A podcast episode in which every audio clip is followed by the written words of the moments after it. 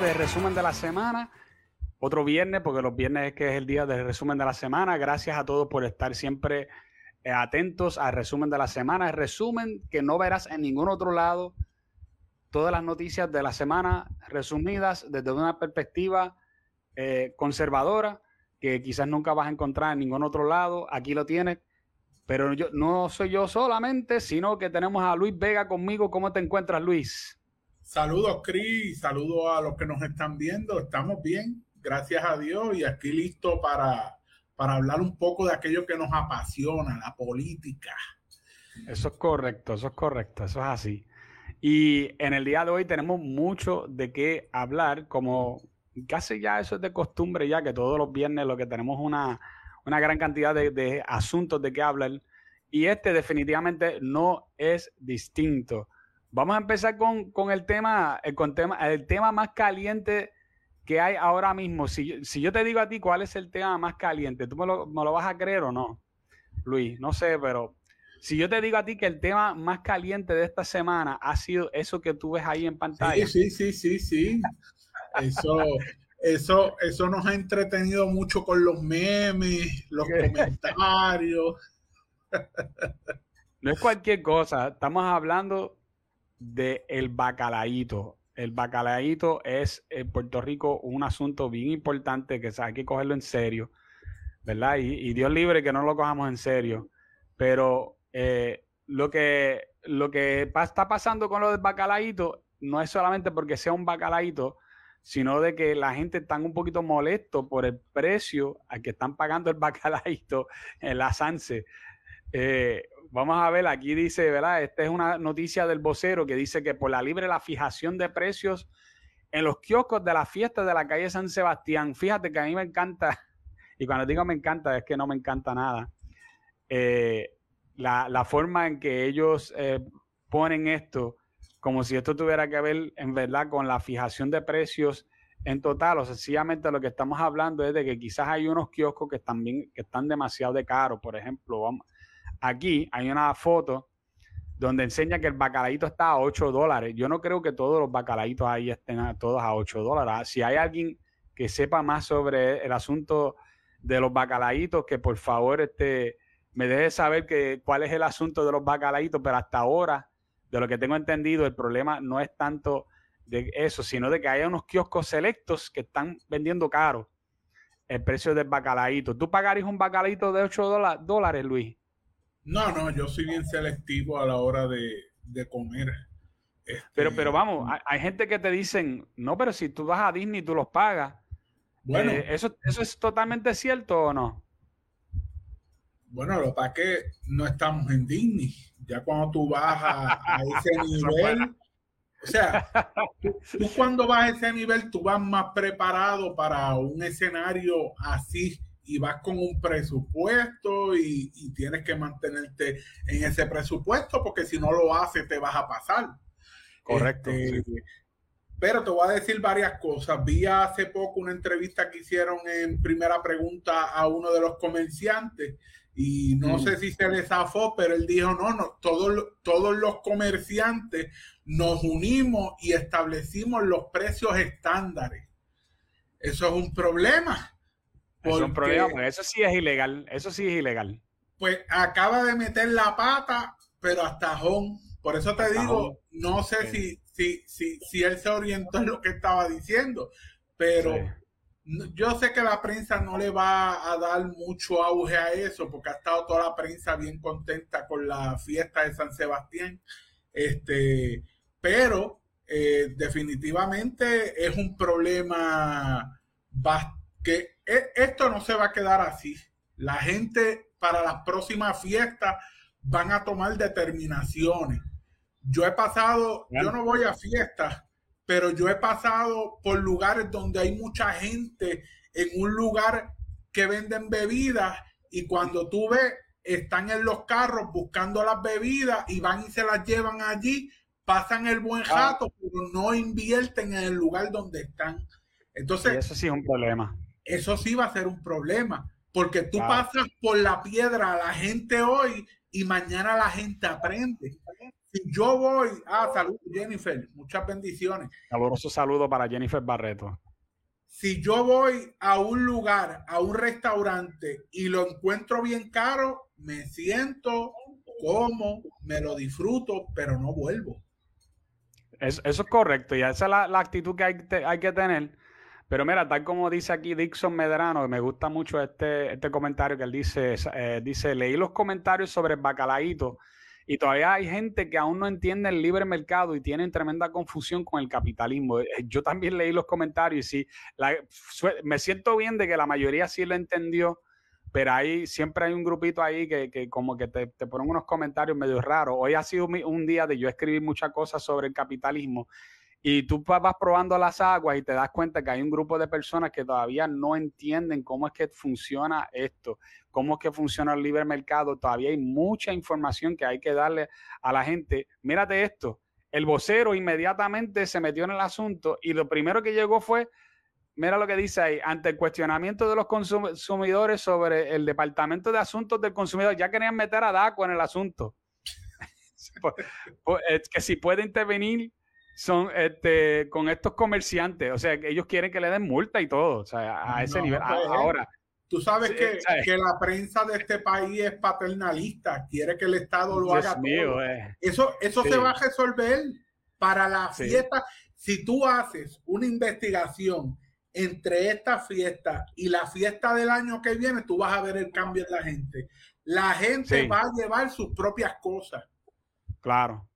Y, así se arregla el libre mercado, significa que la gente tiene el poder de decidir las cosas, no es... Eso es así. Eh, si, si tú, yo me meto, por ejemplo, si yo me meto en, Disney y en Disney lo más, eh, eh, los precios son demasiado caros, pues mira, yo me abstengo de comer o llevo muy bultito que te dejan meter un bulto y quizás yo meto unas comidas ahí y me las como un sándwich o algo así, ¿verdad? este, para aguantar. no va.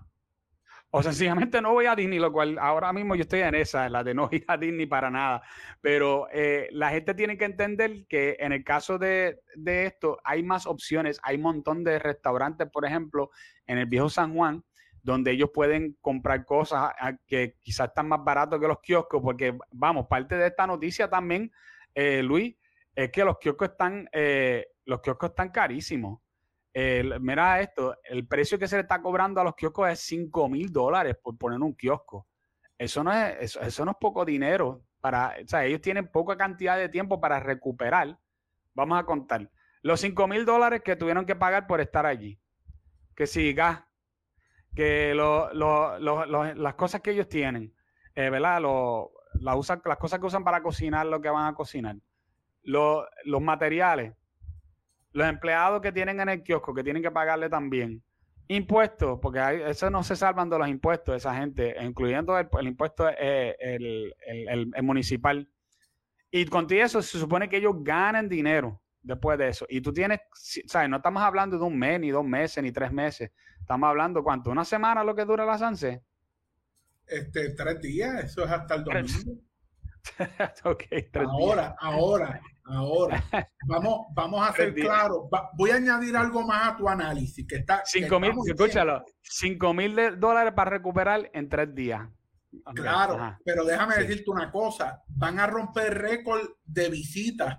Hay un montón de embarcaciones que van a bajar en estos tres días.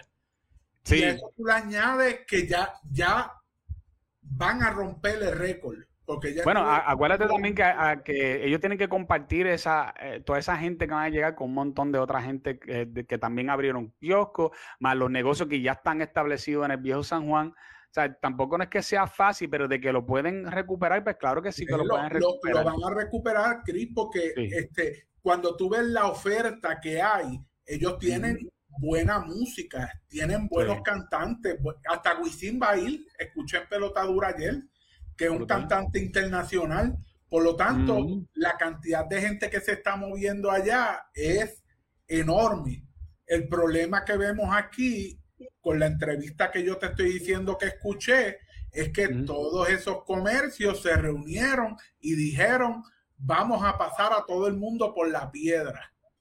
Y estos son los precios. Las empanadillas, ah, yo no sé, estaban a cinco pesos una empanadilla refrescos a 8 dólares, lo, que la gente no tiene que entender es que cuando tú tienes mucha demanda, ¿verdad? De un producto y tú no tienes suficiente oferta, lo que tú haces es que tú subes los precios para aguantar la demanda. O sea, si yo no tengo suficientes bacalaitos para yo vender, pero yo tengo mucha gente pidiendo bacalaitos, yo lo que hago es que le subo el precio para que se vendan menos bacalaitos. Eso es una señal en el mercado que dice, oye, cómpraselo al vecino, al que está más, un poquito más abajo, que los tiene a 6, no los tiene a 8, porque yo no, porque yo, a mí se me están acabando los materiales y yo no puedo suplir suficientes bacalaitos para todo el mundo. Pero si tú quieres comprarlo, yo estoy frente a ti, yo te lo vendo a 8 pesos. ¿Ve? Y eso es lo que la gente tiene que entender, así como funciona demanda y oferta. Si hay alguien ahora mismo que, por ejemplo, escuchó esto o se ha dado cuenta de todo esto y quiere salirse de listo, lo primero que yo haría, yo siendo un dueño de un kiosco, es no pongo los bacalitos a 8 pesos, los pongo a 5 y le como los dulces a todo el mundo. Porque así es como funciona la libre competencia. Pero la gente en Puerto Rico, mucha gente no le tienen confianza a la libre empresa. Ellos piensan que, cada vez que alguien está cobrando algo porque los quiere coger de estúpido, porque los quieren timar y no necesariamente es eso. Vamos a ver qué dice Jennifer. Dice que esto aquí de la SANSE no es otra cosa que un reflejo en tiempo real de cómo está la economía de Puerto Rico. Empresa privada ahorcada, ciudadanía con, con imposibilidad de comprar cosas. Totalmente de acuerdo con Jennifer. Eso es así, eso es de ahí. Bueno, el, ese fue el tema, el tema de la semana, el bacalaíto. Tenía que decirlo porque es que estaba, está caliente. Pero mira, una de las cosas que queríamos traer hoy, go woke, go broke, para aquellas personas que, no entienden qué significa eso, significa si te, va, si te tiras muy para la izquierda vas a perder chavo. Es una, en resumidas cuentas. Eh, esta, esto es un, eh, un, post de alguien en, en, en Twitter que está escribiendo acerca de que Sports Illustrated, la revista que yo me acuerdo en los 80, era muy famosa, eh, los 90 también, por, porque tenía, era una, revista de deportes mayormente guiado hacia hombres. ¿Cómo sabemos que era guiado hacia hombres? Bueno, tenían una, una versión de todos los años que era una versión de mujeres en bikini. Pues ya tú sabes que es una versión de hombre. O sea, que está, eh, mayormente el target son hombres. Yo no estoy avalando eso, yo estoy diciendo que esto es lo que ellos, lo que ellos hacían y tenían una gran cantidad de personas, que, de hombres que veían esta, esta revista. No solamente, obviamente, por la, la, versión que era en bikini, que era una, solamente una vez al año, sino también porque tenían buenos artículos acerca del deporte el resto del año, los otros 11 meses. Eh, la cosa es que ellos empezaron a irse woke eh, con todo esto, una de las cosas que ellos pusieron fue que ellos empezaron a darle espacio a personas de la izquierda para escribir cosas que no tienen que ver con deporte. Por ejemplo, aquí lo dice bien claro, hablando sobre Christine Blasey eh, Ford, que fue la mujer que después de 40 años se puso a acusar a, a Kavanaugh, que era uno de los que estaba corriendo para la Corte Suprema, eh, de momento de la nada apareció ella diciendo que, él la había violado, que él había hecho unas cosas después de 40 años. Eh, a tal grado que él, no él decía, yo ni me acuerdo de esta señora, yo, no sé, yo sé que ella existía, pero nada más. Eh, y de ahí en adelante empezaron también con la, edición que tenía que ver con mujeres en, este, en bikini. ya, no eran, ya no eran mujeres en bikini, ahora eran hombres en bikini haciéndose pasar por mujeres. ¿Qué tú crees? ¿Merecido, Luis? ¿Merecido que le esté pasando esto, que, están despidiendo a todos los empleados y que se van a la quiebra? Yo te voy a dar una, recomendación, Cris. Hazte un librito de historia de todas las empresas que siguen quebrando por estas estupideces. Si te vas a hacer de par de chavitos, a ti que te gusta leer mucho, pues hazte un librito así, porque sinceramente, esta gente, o sea, tienen que tener una ideologización bien fuerte en su mente para decir, prefiero perder dinero y sigo promoviendo esta agenda woke, porque ya está más que probado que las empresas que siguen esta línea en, un, en, en, en unos estados como en los Estados Unidos terminan en la quiebra porque la gente no acepta eso. La gente no lo acepta y punto. El efecto Bud Light. El efecto Bud Light. El, efecto Bud Light, el efecto Disney. Claro. mira cómo están.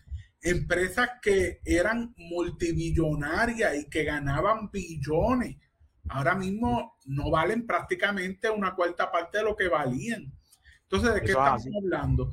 Estamos hablando de que esta gente tiene un afán contra la cultura que se ha formado en los Estados Unidos en los, en los últimos 100 años que es una cultura bien enfocada en la cristiandad, en los valores familiares, en la cultura eh, religiosa. Y tú podrás decir, quiero cambiar eso, pero yéndose al otro extremo, yendo en contra de la biología, yendo en contra de la razón. O sea, sencillamente esta gente han perdido la cabeza, han perdido la, la razón y van a pagar por lo que están haciendo. Sencillamente la gente de a pie no va a seguir soportando este tipo de dinámicas.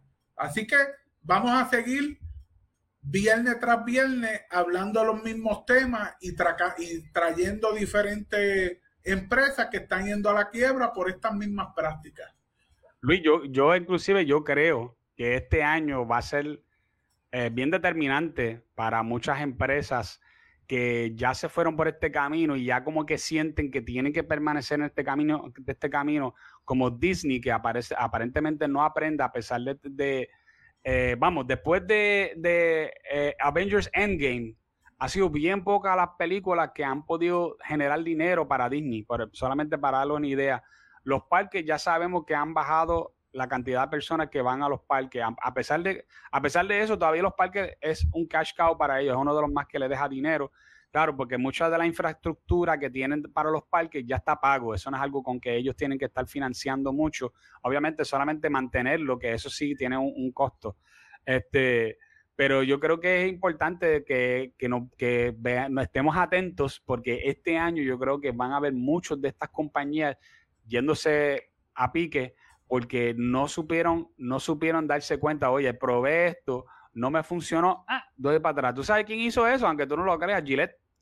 Gillette era la eh, eh, como compañía bien enfocado hacia hombres, hacia hombres, y llegó un momento que empezaron a hacer hasta anuncios de transgénero este, eh, afeitándose con el papá. El papá al lado de, la, de, la, de su propia hija y él enseñándola a ella a afeitarse, como si eso fuera algo de verdad que, que, que pasa muy a menudo. Entonces, eh, después de eso hubo un bajón bien fuerte en, la, en las ventas de, de Gillette y ellos ahora están, mira, calladitos, eh, no se arrepintieron ni nada, pero están callados, callados con, su, con sus campañas y bien neutrales. La campaña. Sí, le aguantaron la campaña. Y obviamente Light le pasó lo mismo y vamos a seguir. Light ya perdió el sitial entre los primeros, este, entre las primeras cervezas de Estados Unidos, así que no nos debe de no nos debe de extrañar no nos debe extrañar que este año sea un año para eso. Bueno, seguimos entonces a la, siguiente noticia. Oye,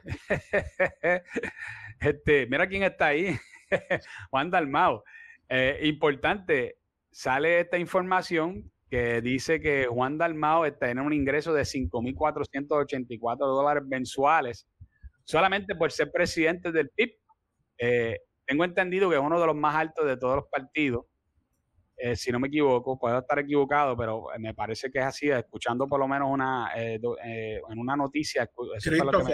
Christopher, solamente el PIB y Victoria Ciudadana le pagan a sus presidentes. Ah, Ningún otro partido le paga a su presidente. Exacto. obviamente, obviamente también tiene que ver que yo nunca en el con Pesquera, me parece, pero fue por un tiempo. Ok. Pues mira, es importante porque eh, no es poco dinero, ¿sabes? Estamos hablando de, ah, bastante dinero.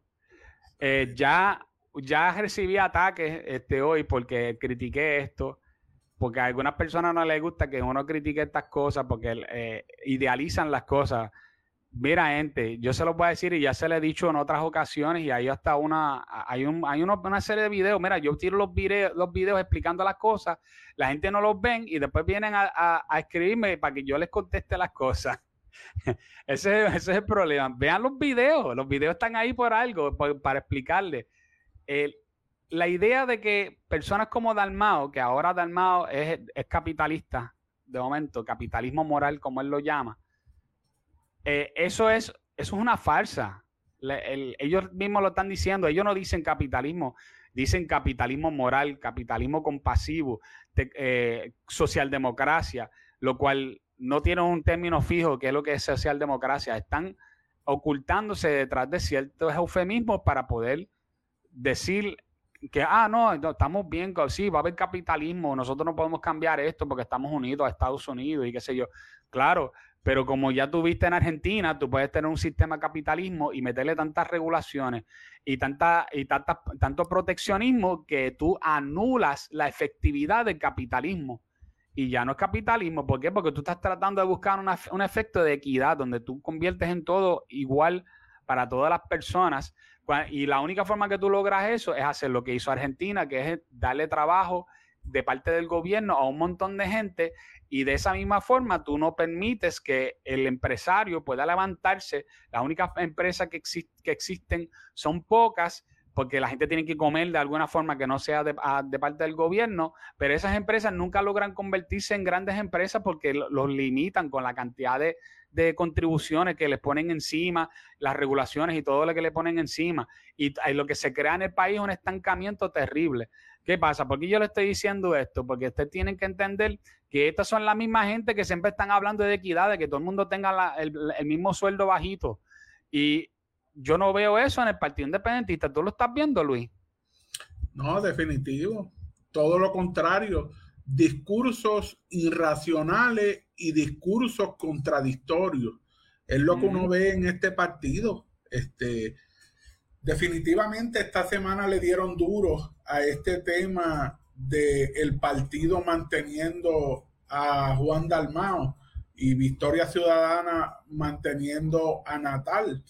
Esto lo que puede provocar es un disgusto en la gente y que la gente deje de aportar si entiende que su dinero está siendo mal invertido eh, en ese aspecto. Porque por otro lado, él participa en muchos programas de radio. No sé si él cobra por eso. Así que habría que ver cómo, cómo, cómo se da eso.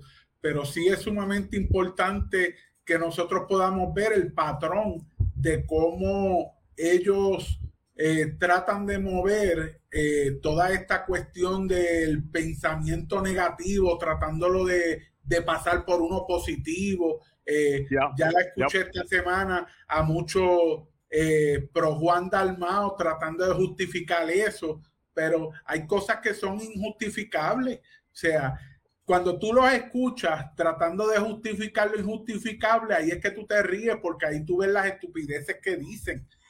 Por ejemplo, cuando están tratando de justificar los candidatos de agua, no, ellos son portavoces. portavoces. Ellos tienen una palabra para sustituir todo, todo lo, cualquier cosa que, en algún momento se proyecta como negativo, ellos tienen una palabra para sustituir, para sustituirlo. Sí, y para tratar de cambiar la percepción. Mira, mira, lo hacen con el aborto. ¿Cómo le llaman al aborto? No le llaman aborto, le llaman interrupción del embarazo.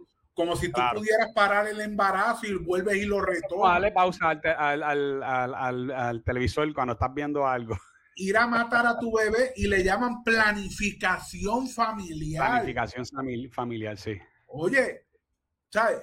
Todo, mira, aunque no estamos hablando del tema, pero para que la gente vea cómo la izquierda utiliza los temas y le trata de dar un matiz totalmente diferente. Esto es como cuando tú tratas de maquillar al muerto, pero el muerto está muerto. Y lo tratas de maquillar y queda bonito, pero está muerto. Entonces, así es el partido independentista, eh, que tratan de maquillar al muerto, pero en realidad el muerto ya está muerto. Es un, sistema de, un sistema de argumentación que se llama montículo y muralla. El montículo queda acá arriba, eh, la muralla queda al frente. Cuando tú vas a, argumentar con ellos, tú te encuentras con la muralla. La muralla dice, en este caso, por ejemplo, el, el aborto. La muralla dice aborto y te dice, y tú le, di, tú le das mil, mil razones por lo cual el aborto es malo, y ellos tumbaste la muralla, pero entonces cuando llegas al montículo, él te dice, no, no, no, no, no, no.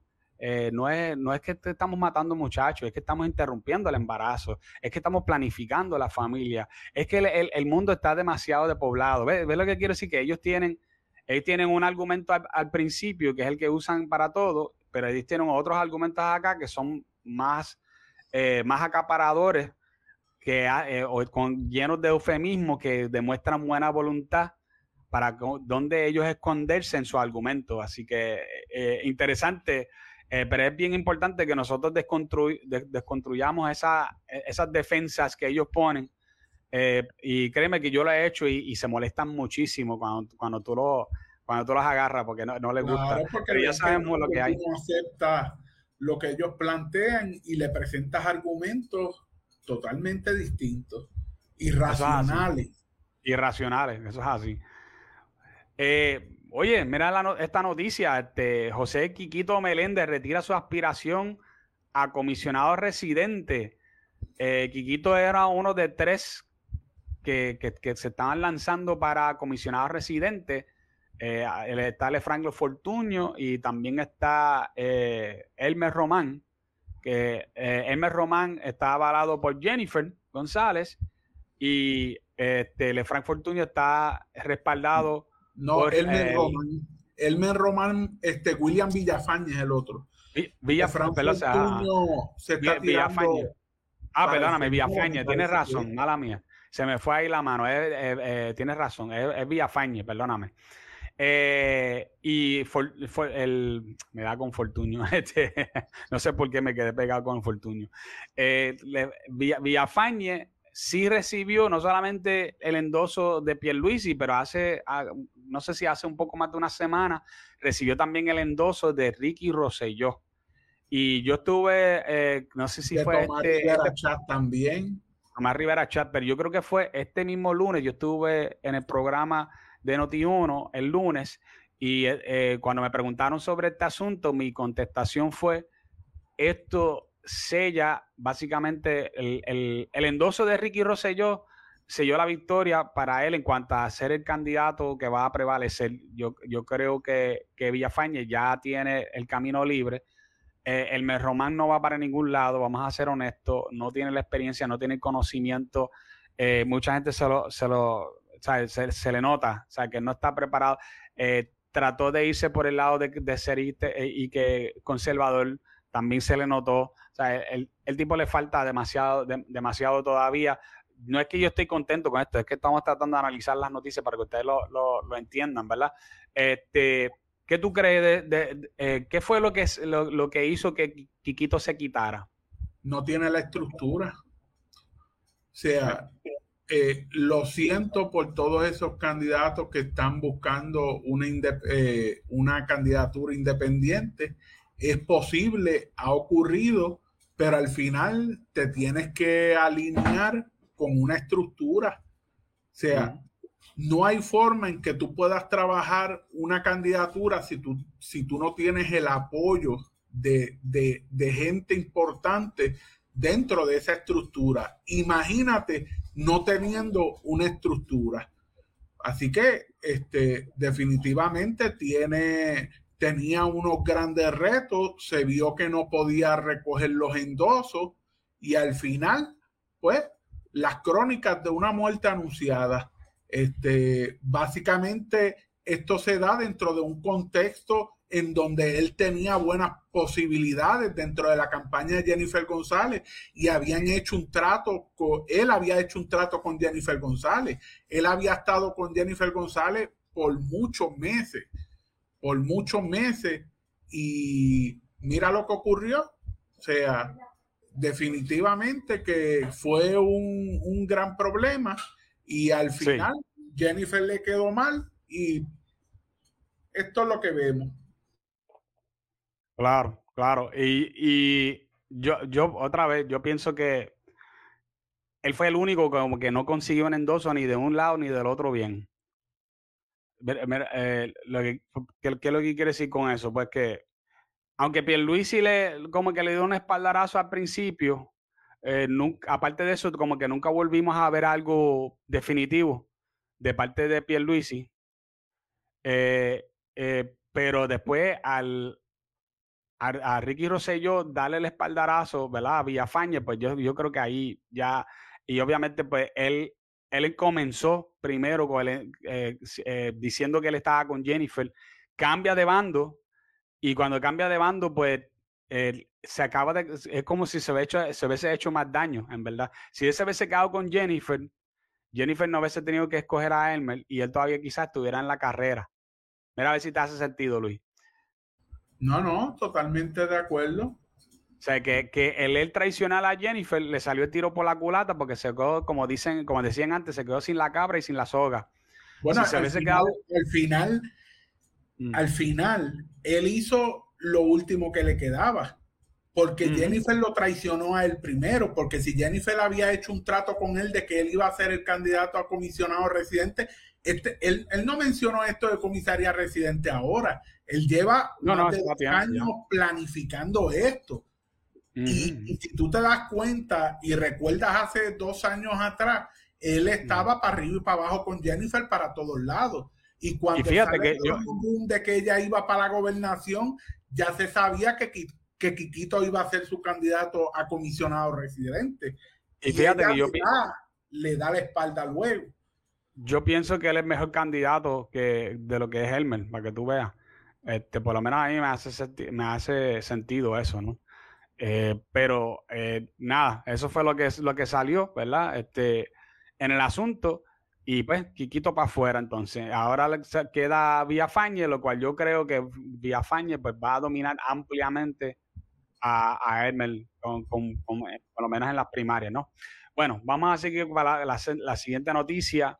Se queda sin audiencia los Emmys. Los Emmys tienen tremendo problema porque de tener a veces millones y millones de personas bajaron a tan solo 4.4 millones de personas viendo el show de los Emmys.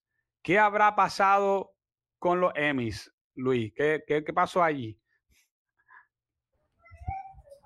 Toda esta cuestión del cine americano tiene el mismo síndrome de Disney y tiene el mismo síndrome de Bot Light y el mismo síndrome cultural que el Partido Demócrata ha estado cultivando en los últimos años y que está llevando a los Estados Unidos a su peor momento. Desgraciadamente, tenemos que atar todas las noticias del desastre de Biden, porque no es un desastre tan solo económico, es un, un desastre social, cultural, de familia porque han atentado hacia la familia y la gente se está dando cuenta que, que, o sea, esto, y aquí en Puerto Rico todavía hay un sector bien fuerte que a pesar de que están en los medios de comunicación, a pesar de que están dentro de medios liberales, se atreven a dar la lucha y hacer comentarios en contra de esta agenda woke. Si tú te acuerdas, en El Poder del Pueblo, cuando esta señora, que se me olvida el nombre, le dijo a Zoela Boy, tú, de, tú hormonizarías ah, a tu hija o a tu hijo. Y Zoela Boy le dijo que sí. Y ella le decía sorprendida, pero ¿cómo es posible que tú me digas algo así? Ella no entiende el alcance de, la locura de Zoela Boy. No, no, no. O sea, y se le enfrentó ¿Qué pasó después? No sé, porque la sacaron del programa. Sí. Y, hizo, hizo el y se quedó. o sea, yo no sé qué pasó ahí. Pero. No, pues nada, pero, pero si, si la gente del PIP y MBC de verdad querían, querían eh, hacer algo como aludiendo a, Tú sabes que hablan mucho del bipartidismo. Ese era un momento perfecto porque yo nunca había visto. A, ahí estaba también Aníbal Acevedo, Acevedo Vilá. Estaba allí junto con Suela Boy, PNP y Populares, los dos, y uno se terminaba eh, las oraciones al otro. Aníbal empezaba a decir algo y Zoe se la terminaba.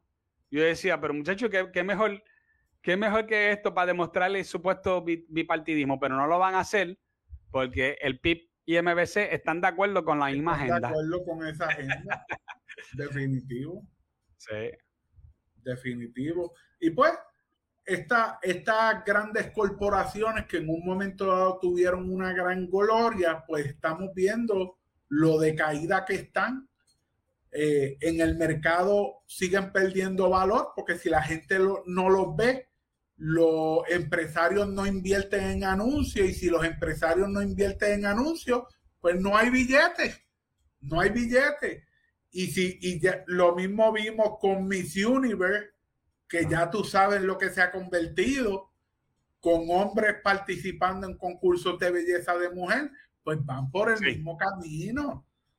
No, y eso va a seguir porque el, que está concursando, el, dueño del concurso, pues es un transgénero de por sí. Eh, así que ya sabemos que está de acuerdo con la, con la agenda. Eh, eh, yo creo que, que ese, ese concurso va a seguir para adelante mientras todavía el enfoque sea las mujeres naturales. El día que gana, que gana un hombre, ya yo creo que ahí se acabó la cosa. yo creo que ahí ya nadie, nadie va a seguir, querer seguir viendo el, el, concurso. También hay que ver una cosa también, y ¿verdad? es triste decirlo, pero es la realidad. por, por, por, demográfica, ya se ha demostrado que las mujeres tienden a ser, ¿verdad? Tienden a ser en general más tolerantes con la agenda woke. Eh, no, no son tan deliberadas en decir, no, yo no voy a seguir comprando esto, no voy a seguir apoyando lo otro. Eh, y, toman una, este punto de vista de compasión sobre verdad. Eh, yo digo compasión sobre verdad porque la compasión tiene que ir de la mano con la verdad. No puede ser, tú no puedes irte a, a la fantasía y no, hay que ser tener, tener este, este, tipo de compasión sobre todo y, que se chave la verdad y la justicia y las cosas que deben de ser, ¿no?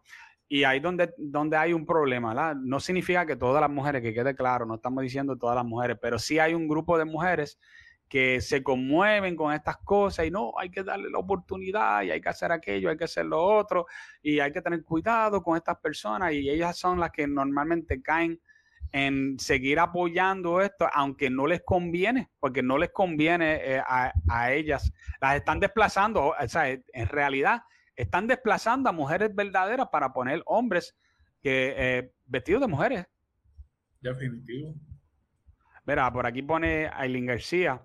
Ahora el certamen va a permitir concursantes de cualquier edad y ya hay dos ancianas que quieren participar. Ay, sí, ya esto pues va a cuesta abajo. O sea, el, problema, el problema aquí es que, el enfoque antes del concurso era la belleza femenina, punto.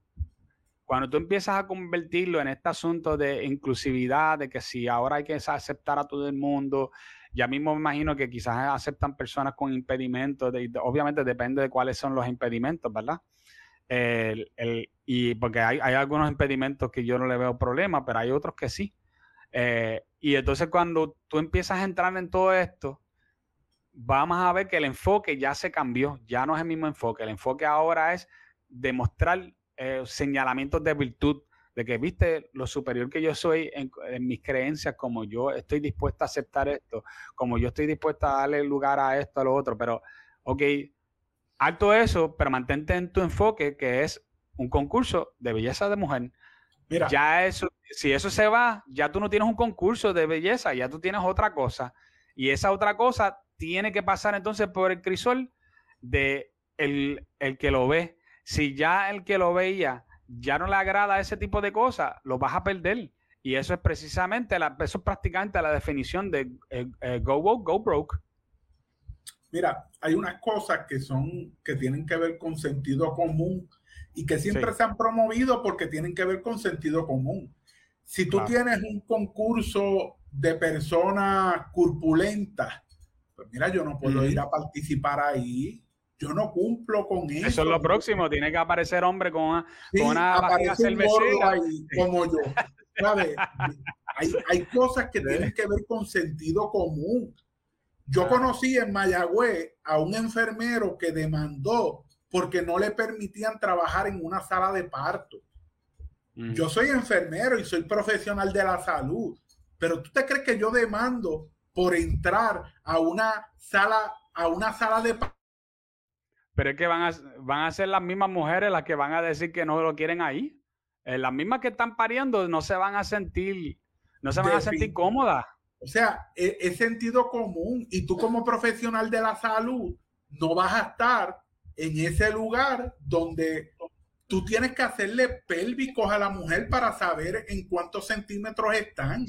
Y cuando llega a 10 centímetros que está coronando, ya la mujer está de parto y tú tienes que literalmente introducir tus dedos en la vagina para hacer ese tipo de examen que se hace así. ¿Y tú te crees que yo como enfermero voy a estar en esa posición?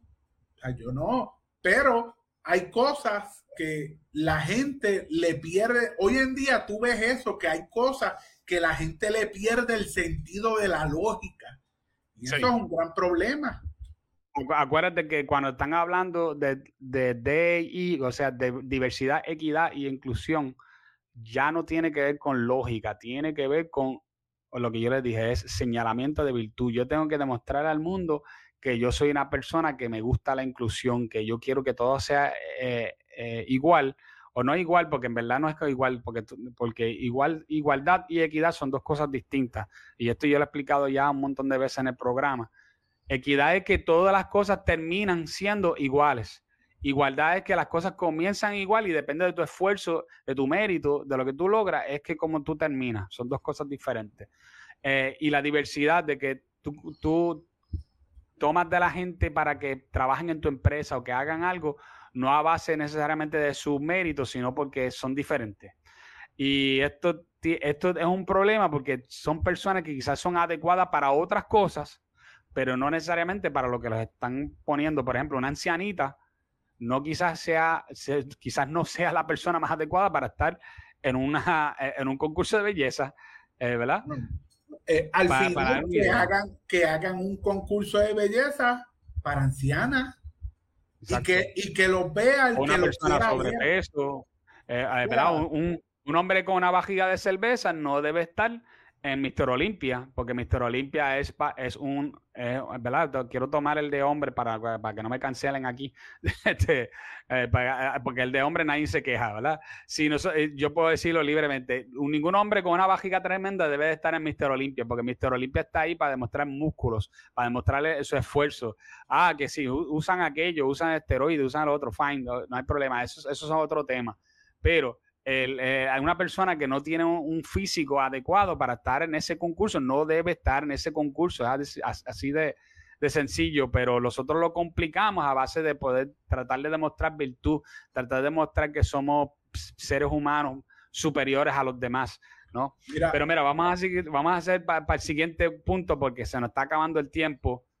Proyecto anti-adoctrinamiento en Florida eh, otro más, mano, Florida es, es eh, el estado que más le ha, sido, le ha seguido dando a la, izquierda a diestra y a siniestra. Esta no bajó de parte del gobernador de Santis, esto bajó, eh, si, no me si no me equivoco, de parte del Senado, donde ellos dijeron, mira, vamos a eliminar las banderitas este, de LGBT de las escuelas y este eh, y vamos a eliminarla también de que los maestros no lo pueden utilizar, porque de lo contrario es un tipo de adoctrinamiento.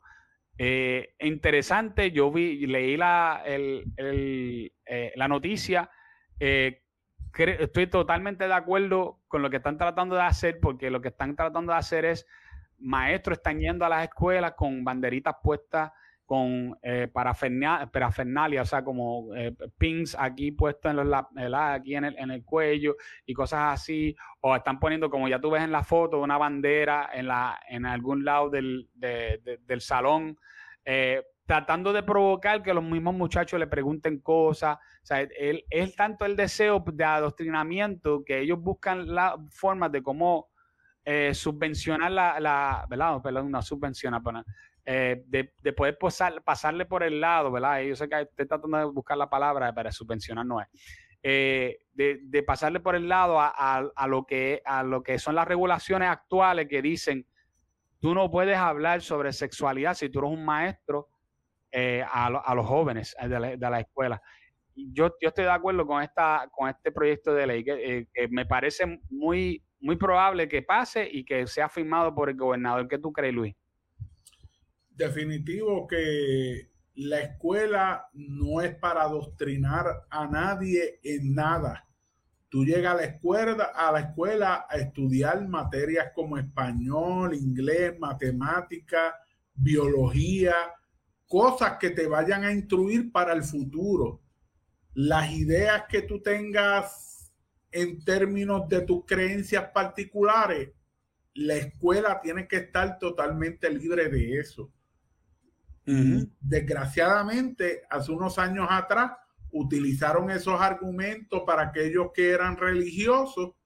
Muchos le creyeron y terminaron sacando la Biblia, pero ese espacio vacío lo llenan con todas estas ideologías y con todas estas propagandas de izquierda que se han introducido fuertemente en las escuelas, en las universidades, en todo tipo de lugar se está viendo este tipo de propaganda.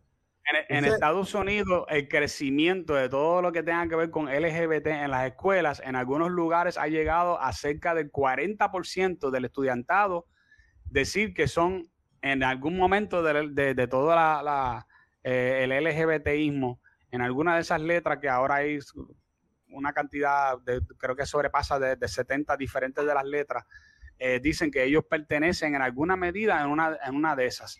Así que estamos hablando de algo que casi no existía. A momento ahora hay 40% que, que están diciendo, oye, yo me identifico con, con, uno de estos. Tú me quieres decir a mí que en, que, en cuestión de menos de 10 años, un cambio así de radical se debe a que la gente siempre eran así, lo que pasa es que la gente no se atreven a decirlo y que no es, no es adoctrinamiento. ¿En serio? O sea, cuándo, vamos cuando, cuando llega a 70, 80%, entonces sí, vamos a creerlo. O sea, de verdad pensábamos que, una cantidad tan grande de la población de estudiantes tenían diferentes problemas sexuales y ideas sexuales diferentes a los demás. Y además de eso, ¿no? ¿tú no crees que mucha de esta gente eh, aprendieron mucho de esto por, por, la proliferación que hay de este tipo de pensamientos a través del Internet? Eh, eh, es una locura, es una locura. Estoy de acuerdo contigo, Luis. Eh, mira, otra noticia bien importante, esta la vamos a, tocar más que por encimita, porque yo el miércoles, eh, yo di en mi sección de Hablando Racional, hablamos acerca de las primarias republicanas de Iowa. específicamente, Donald Trump fue el ganador de esa contienda, pero por pela.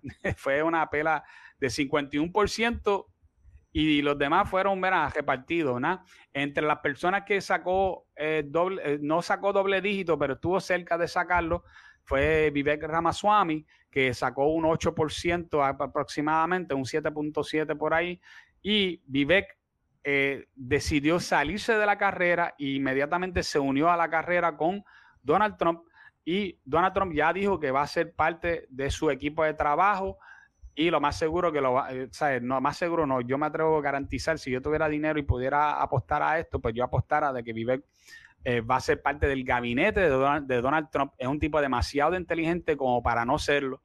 Eh, ¿cuál, es, ¿Cuál es tu opinión acerca de, Vivek y de lo que ocurrió en, en Iowa, rapidito? Pues mira, la, mi impresión de Vivek Ramaswamy es que yo creo que uno debe tomarse un tiempo para analizar muchas de sus posturas. Son las mismas de Trump, pero si, seguiste la campaña, la campaña de él fue un poquito rara, porque él decía, yo soy Trump, pero más joven y no tengo los pies afectados como Trump, como queriendo decir que Trump está cansado del camino, que ha tenido muchos problemas, muchos tropezones. Entonces, él incluso en un momento dado de la campaña tenía gente diciendo en una camisa, déjame ver cómo lo puedo parafrasear, este, que tenía que ver con esta cuestión de lo que acabo de decir, de que él, venía a salvar a Trump de, de Trump mismo. Hace sentido, ¿sabes? yo no, yo no, no, nunca entendí la dinámica de la campaña. Obviamente la campaña no pegó para nada, pero pues. Bueno, eh, él logró bastante para, para ser una persona básicamente no conocida no, antes del 2022. Claro, y, dio varios clips en, los debates muy buenos. Eh, Buenísimo, que, le dio, les dio exposición nacional. Eh, tú tienes a Chris Christie que lleva años en esto y, no tuvo ni una cuarta parte de lo que él logró. Chris Christie es un... Eh, sí, pero tú sabes que lleva muchos años. Sí. Lleva muchos sí, años. Él, él, representa, como quien dice, la gente que son como Lindsey Graham y, y McConnell, oh, que, son, que, son la vieja escuela que, que no se dieron cuenta que la política cambió hace tiempo. Sí, y ellos siguen lo mismo y perdieron el poder y quieren, sueñan con volverlo a tener. Pero hay, que darle, su espacio y, pues, es bueno que se una a la campaña de Donald Trump, este, porque como tú dices, tuvo un 8%, eso es mucha gente. eso es mucha este, gente para, para el poco tiempo pues que lleva. Sí. Y pues eh, el fenómeno Trump sigue dando de qué hablar a pesar de que los analistas no lo quieran reconocer.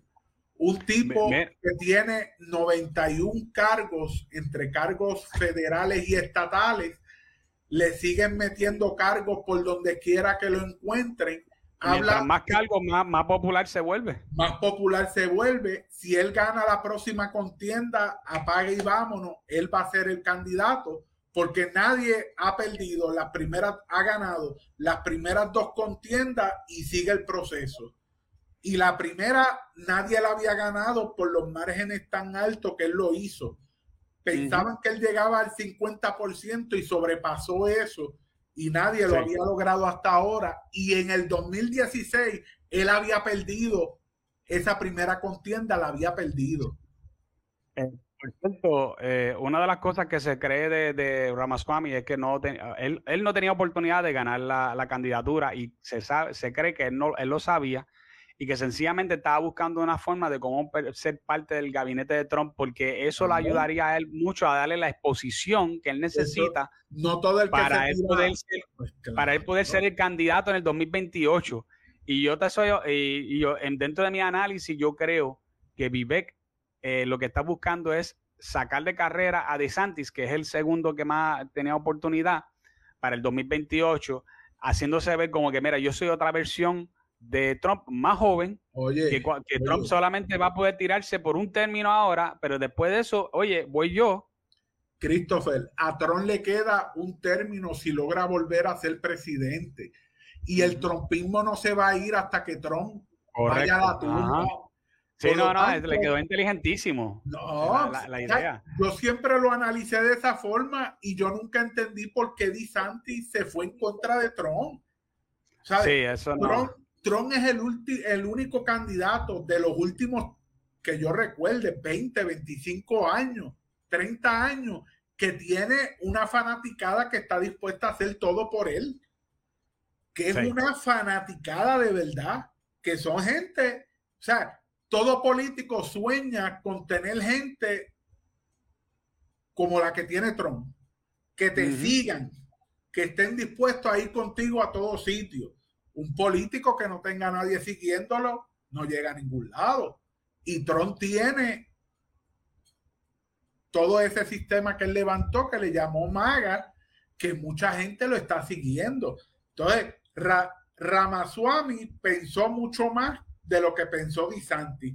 Si ya Trump le había dado a Disanti la oportunidad de que lo endosó y ganó la gobernación, eh, en Florida. muy buen trabajo. Lo que tenía era que seguir ese camino. Sí, eh, en el caso de Santis, eh, acuérdate que esto tiene que ver mucho con los, los donantes. Y los donantes que tenía de Santis eran los mismos que, no querían a Trump. Por lo tanto, si, si él quería mantener el, dinero en su campaña, acuérdate que, que DeSantis no, no es un tipo rico.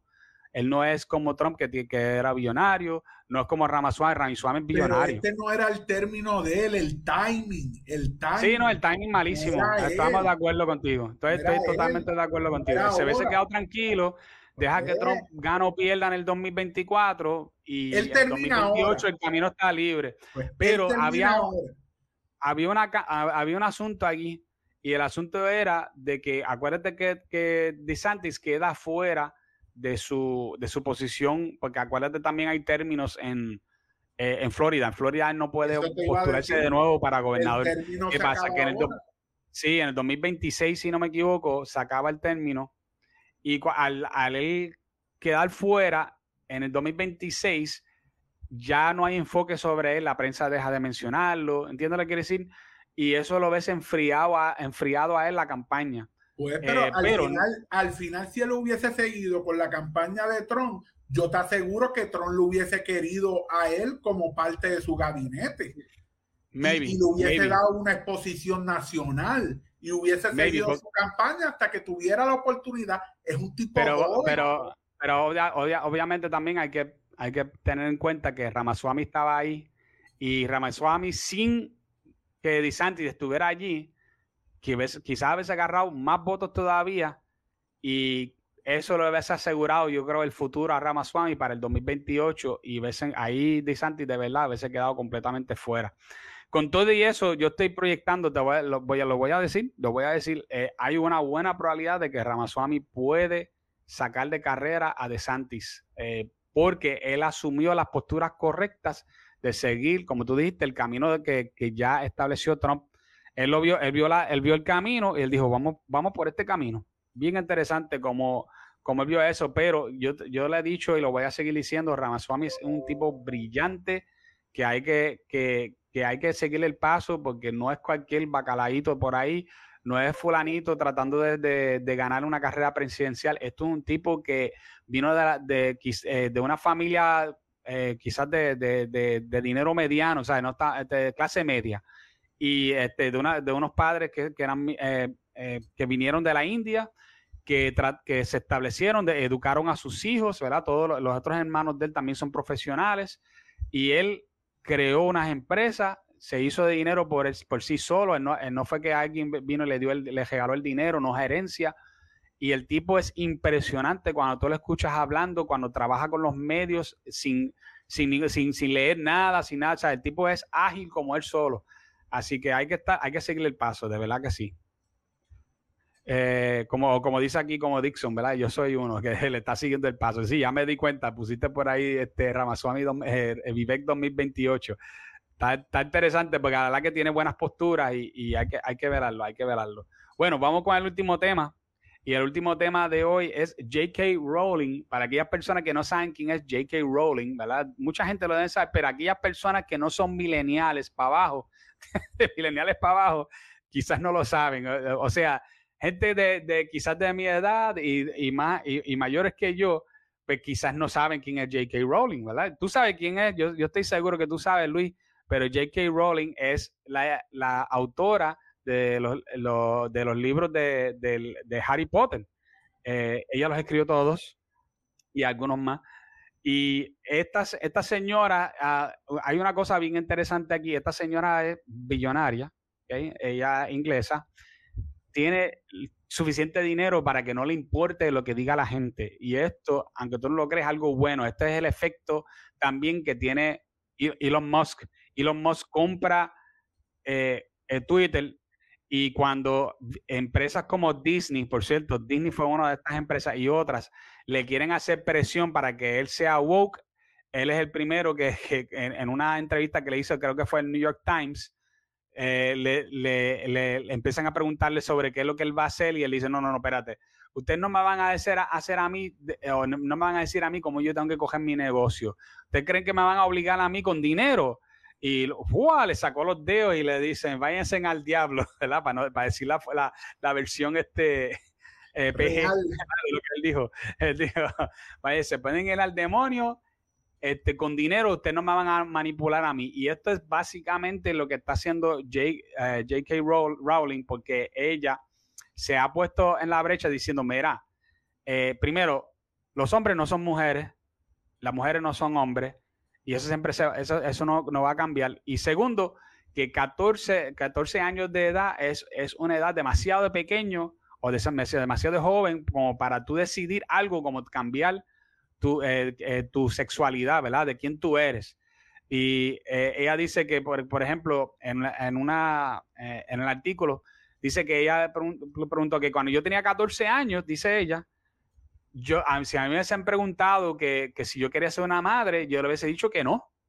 Y él dice, yo hoy día soy una madre y yo me alegro tanto que yo tuve hijos, pero a los 14 años no, yo no tenía la capacidad para yo decidir si yo quería tener hijos o no. Y cuando tú, cuando tú pasas por la hormonización que hay detrás del el movimiento trans y también algunos de los, de los procedimientos médicos que envuelve esto, tú estás hablando de dejar estéril a, eso, a un montón de, mujeres y hombres también eh, que no van a tener la oportunidad, aun si se arrepienten en, más allá en la adultez, de decir, oye, ahora sí yo quisiera tener un hijo o dos.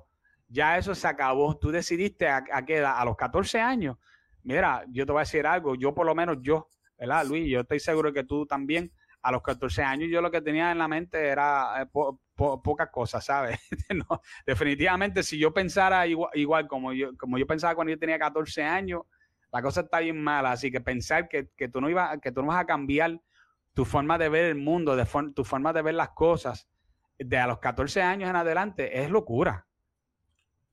Mira, a los 14 años yo estaba jugando baloncesto y pensando que en construcción yo iba a hacer mi vida profesional. Mira para allá. Y me, di cuenta que no era así, que la vida no era tan fácil. Trabajé muchos años con el mínimo federal, después me fui a estudiar enfermería y ahora estoy haciendo una especialidad a los 43 años. Lo que quiere decir es que he pasado un proceso en donde me he dado cuenta que las cosas no son tan fáciles como uno las piensa cuando uno es muchacho uno no tiene esa madurez. Y yo no tuve en mi casa unos padres que fueran profesionales que me llevaran por ese camino. Lo aprendí viejo, si lo podemos llamar de esa forma.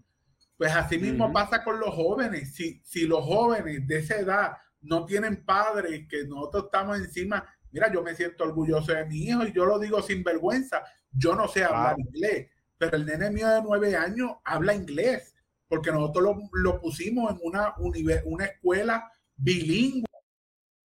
Y yo me siento totalmente orgulloso de él por ese detalle. Y, ¿qué te puedo decir?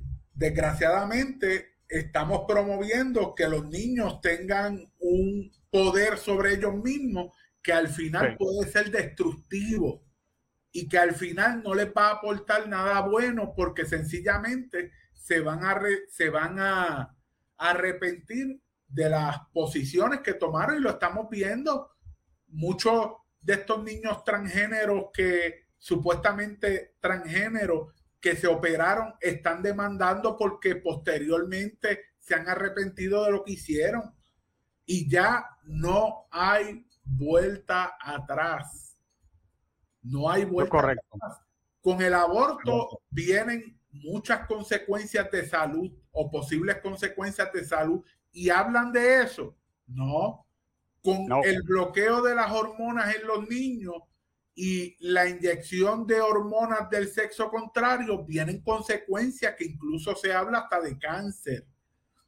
¿Y hablan de eso? No. O sea, ¿de qué estamos hablando? Estamos hablando de unos ideólogos que no les interesa la salud de sus hijos, o, no de sus hijos, de los hijos de otros, porque probablemente lo que ellos quieren hacer con los hijos de otros no lo hagan con los suyos, porque tú ves a Juan Dalmao y Patria Nueva, pero sus hijos están en los Estados Unidos en las mejores universidades. Y aquí no quieren obligar a las escuelas a que enseñen un buen inglés, pero se van a las buenas universidades allá y allá los hijos de los independentistas son bilingües. ah, pues claro. Bilingües. O sea, correcto. ¿de qué estamos hablando? Estamos hablando de esa hipocresía que aquellos que caen en ella, pues bendito, se las ven feas. Por eso es que yo no puedo ser independentista, porque yo no podría caer en ese tipo de visión. Y aunque hay independentistas que no creen exactamente lo que ellos creen, de hecho, hubo uno en estos días, este Fernando Martín, que es un independentista de toda la vida, y dio unas, unas advertencias públicamente de que el partido va por mal camino si utiliza candidatos de agua o si tú utiliza el, el, engaño. el, dinero electoral para engañar a la gente. Lo dijo así claro. Porque aunque es independentista, es un tipo inteligente y un tipo que tiene unos límites y esta gente se están pasando de los límites. Entonces, yo, yo creo que Mira, el, el, tema tuyo del podcast, revolución racional, ¿sabes? Es interesante porque la racionalidad se ha perdido. Se ha perdido. Mira, mira este otro ejemplo de, de cómo la racionalidad se ha perdido. Escogen en la Universidad de Harvard una mujer porque es afroamericana, pero es pésima en educación, a grado tal que se ha descubierto que sus trabajos importantes son plagiados. Tienen problemas de plagio. ¿Cómo es posible? Ella renunció. un hombre, renunció hace como una semana. Pero renunció por otras cosas, no por eso. Renunció, no, renunció por eso y eh, este, renunció porque le siguieron encontrando tantos casos de plagio que ya era demasiado. Sí, sí, esa fue la excusa, pero ella hizo unas declaraciones bien feas sobre Israel ah, claro. Eso fue, sí, en una pista pública. En Estados Unidos, el antisemitismo es pagado fuertemente.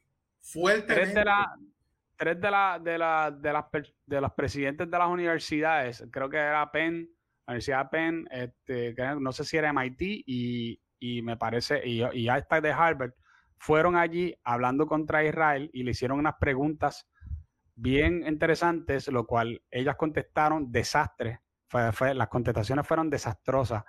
Eh, y eso ya le ha costado el trabajo a dos de ellas. A dos de, a dos de ellas. ¿Y qué es lo que hay detrás de todo eso? Gente bien poderosa que da donaciones a esas escuelas.